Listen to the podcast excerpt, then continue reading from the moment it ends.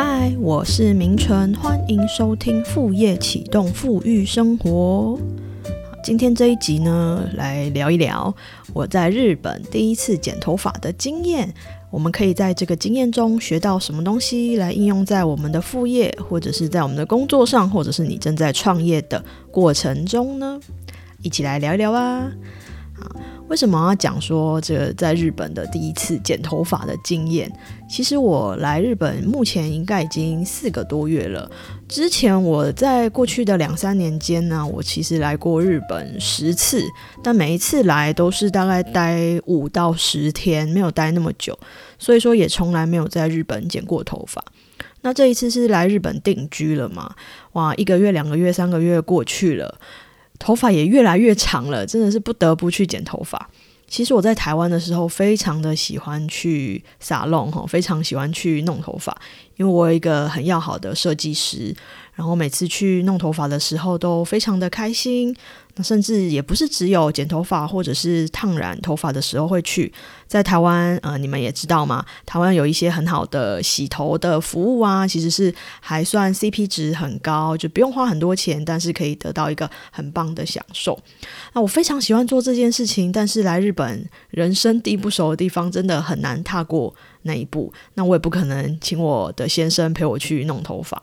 那甚至呢，我在日本啊，我在网络上上一些日文课、绘画课，啊，有跟一个老师上绘画课。甚至我还有一次跟老师说：“哎，我想要学一下，如果我去呃美法院哈，我去撒弄的时候该怎么样说这个日文。”我还有上这样子的课，哎，但是一直都呃没有办法提起勇气。好。终于呢，到了上个礼拜的时候，我真的觉得说，哦，头发真的太长了，已经很乱了，你知道吗？就是头发乱到一个程度，某种程度上来说是会影响人整个人看起来的呃感觉，然后跟影响整个人的精神状态，所以我就下定决心要去剪头发。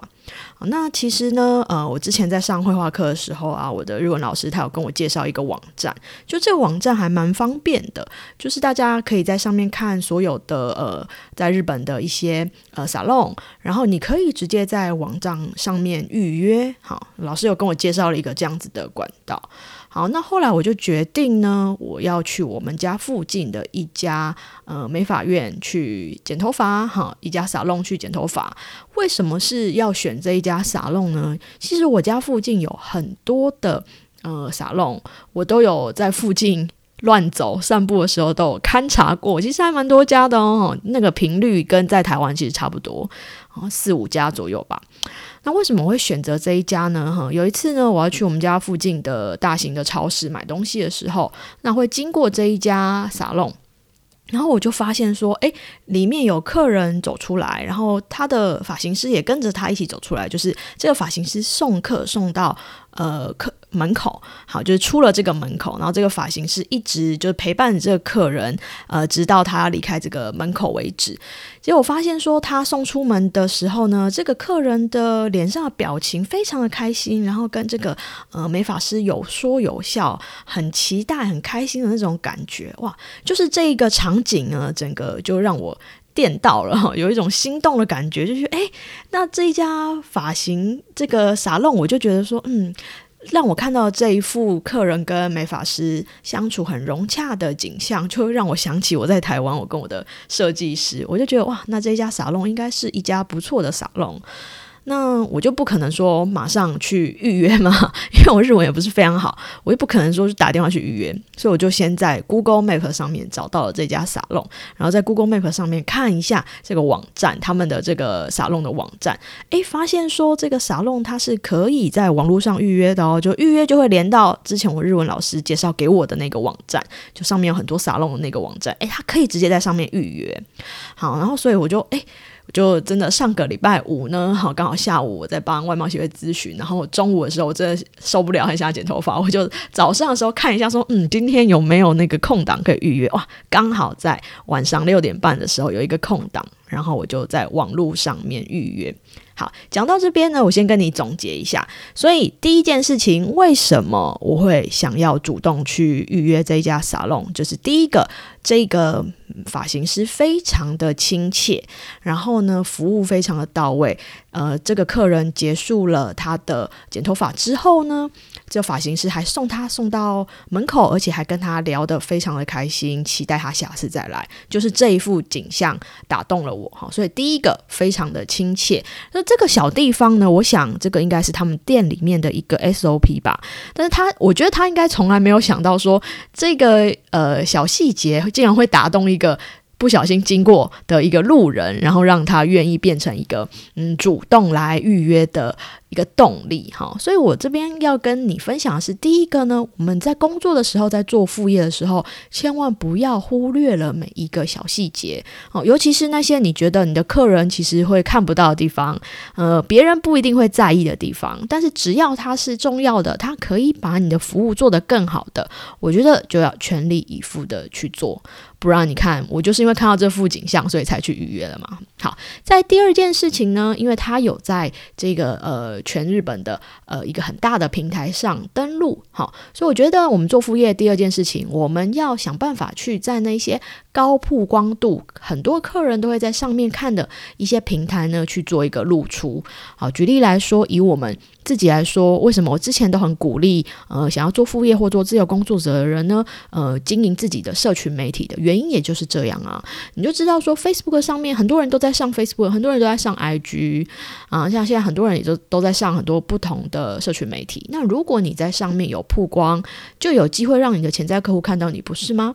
那如果你没有做这件事情的话，是不是很可惜？就像我刚刚说的，其实我是蛮怕打电话去预约的，因为我怕说对方听不懂我在说什么，我也怕呃我听不懂对方在说什么。可是因为他有在这个平台上面曝光，那我就可以直接在平台上面预约，不是非常的棒吗？就初次跟这个服务的提供者接触是很容易的。再来，他在这个平台上其实有提供了一个套装的体验价，就是剪头发加一个简单的护发呢，它是比在店里面的消费再稍微便宜一点点的。好，所以这个有两点，第一个是他用套装的方式剪头发加上护发，在第二个呢，它有一个初次的体验价。所以如果你在设计你的服务或者是你的产品的时候，你能不能有这种呃初次的体验价？就是稍微比一般正常的商品的价格再低一点点的价格，让人家更有动力去尝试呢。好，那我预约完之后呢，那一天非常顺利的。呃，就在呃晚上六点半的时候，我就到了这个沙龙，这离我家很近啊，走走路过去大概五分钟不到吧。好，我就过去了，然后我就说，哎，我在网络上有预约，好，然后这个来接待我的呃发型师，当然就非常亲切的，呃，帮我把我的外套跟我的包包挂起来，然后请我坐在椅子上面。那首先呢，我是第一次来店里，他就拿了一份问卷让我填。好，我不知道你在台湾有没有这个经验。台湾也是蛮多沙龙会第一次到店里的客人让他们填一个问卷，那我觉得这问卷还蛮有趣的，就是说，诶，他当然会问说你有没有什么呃发型上的困扰啊，头皮上的困扰啊，然后他有问有几个问题哦，他还问说你希望呢发型师怎么样跟你做互动？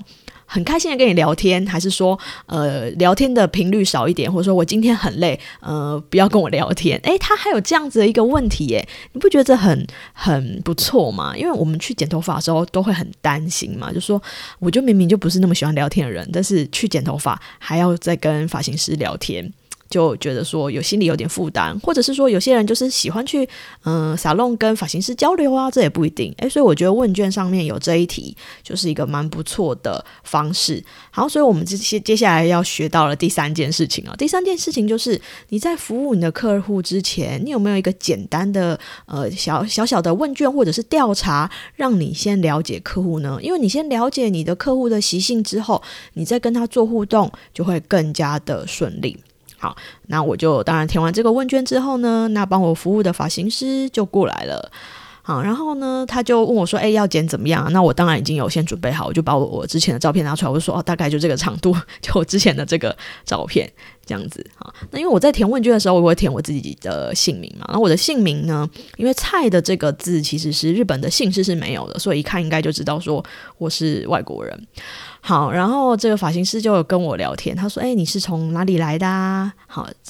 呃，这个简单的寒暄。那我说：“哦，我是从台湾来的。”他就说：“哦，他五年前的时候有去过台湾旅游，然后呢，啊，小笼包非常的好吃。”好，再来，所以我们要来学习到了这个第四点。好，第四点就是呢，你在接触客户的时候呢，你不妨去找一下你跟客户有什么样的共通点，就可以很快的拉近距离。你看，像这个发型师，他说：“哎，我五年前有来过台湾，有去过台湾。”哎，是不是感觉让我就觉得说很亲切，就有一个共同的话题，不知道说呃要聊些什么。好，这样子我就可以马上可以开始跟他有一个简单的对话。虽然说日文不是非常好的，就可以开始聊起来了。好，所以呢，第四个，你在跟你的客人聊天的时候，你有没有刻意去找跟他相同的地方？好，人都是这样的，人都是喜欢找寻认同的。所以，我们去一个新的场合，如果说，哎，发现，哎，有一个刚认识的人，哎，他跟我同一个大学，同一个高中，哎，啊，同一个家乡来的，是不是就会感觉倍感亲切呢？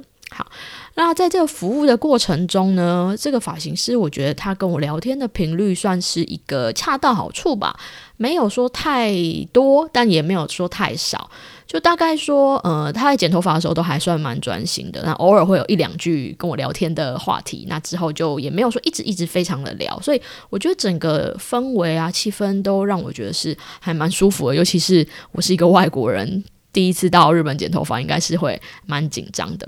好，再来服务完之后呢，好就要结账了。结账的时候呢，好，接下来就是第五点。这结结账的时候，他就给我一张几点卡哈。我觉得日本真的是很喜欢几点的，去哪里都要有一个几点卡。所以如果你呃有来日本旅游的话呢，你都会发现说店员一定会问你说你有没有那个几点卡 这这一点哈，他就给我一张几点卡，就说哎今天的消费呢，呃我我今我那一天的消费是四千块钱日币哈，以现在台湾的汇率算起来大概是一千块。其实以台湾在剪头发价格来说，不会说说是真的非常贵了。就是有有剪头发加上护发的这个价位来说，哈，那他就给我一个几点卡，那那个几点卡是四千块可以积一点，然后那天的消费刚好是三九六零，就是在呃网站上预约的那个价格是三九六零，好，那他就盖了一点给我，好，所以你看你有他有给我几点卡，好，是不是我就有觉得说，哎，以后就有更要来的。这个动力了呢？好，所以我们可以学到的这一件事情就是：诶，你有没有让你的客人有下次再来的一个动力呢？好，那我当然就是整个结束了第一次在日本剪头发的体验，还算蛮开心的哈，尤其第一次呃自己一个人做这件事情。回到家之后呢，啊，隔天我就收到了我在预约的那个网站的平台，他在发信给我，哈，就说，哎，某某的沙龙发信给你，就说，哎，很谢谢你今天来店里啊，哈，好，所以最后他做这件事情，好，虽然他是一个制式的 email，但是呢，是不是他展现了他对客人的关心，跟有一些算是关心你，然后，哎，有机会的话，他可以再帮你做一些后续的售后的服务。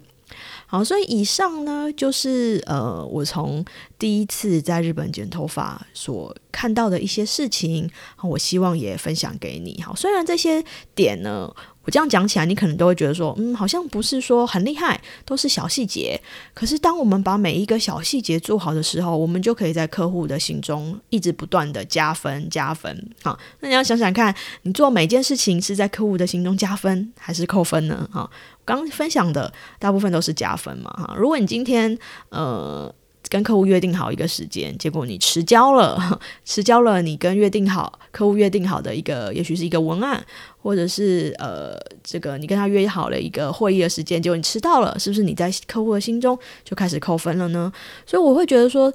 做副业这件事情啊，或者是在工作上，很多事情并不难，但很多事情它成就的真的就会是小细节，尽量把我们的小细节顾好，我们就可以在客户的心中有不一样的分量。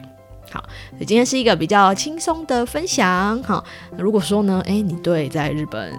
嗯，比如说剪头发 或者是在日本生活有什么问题想问我的话呢，也欢迎你可以加入我的 Light，好，可以再来跟我继续交流。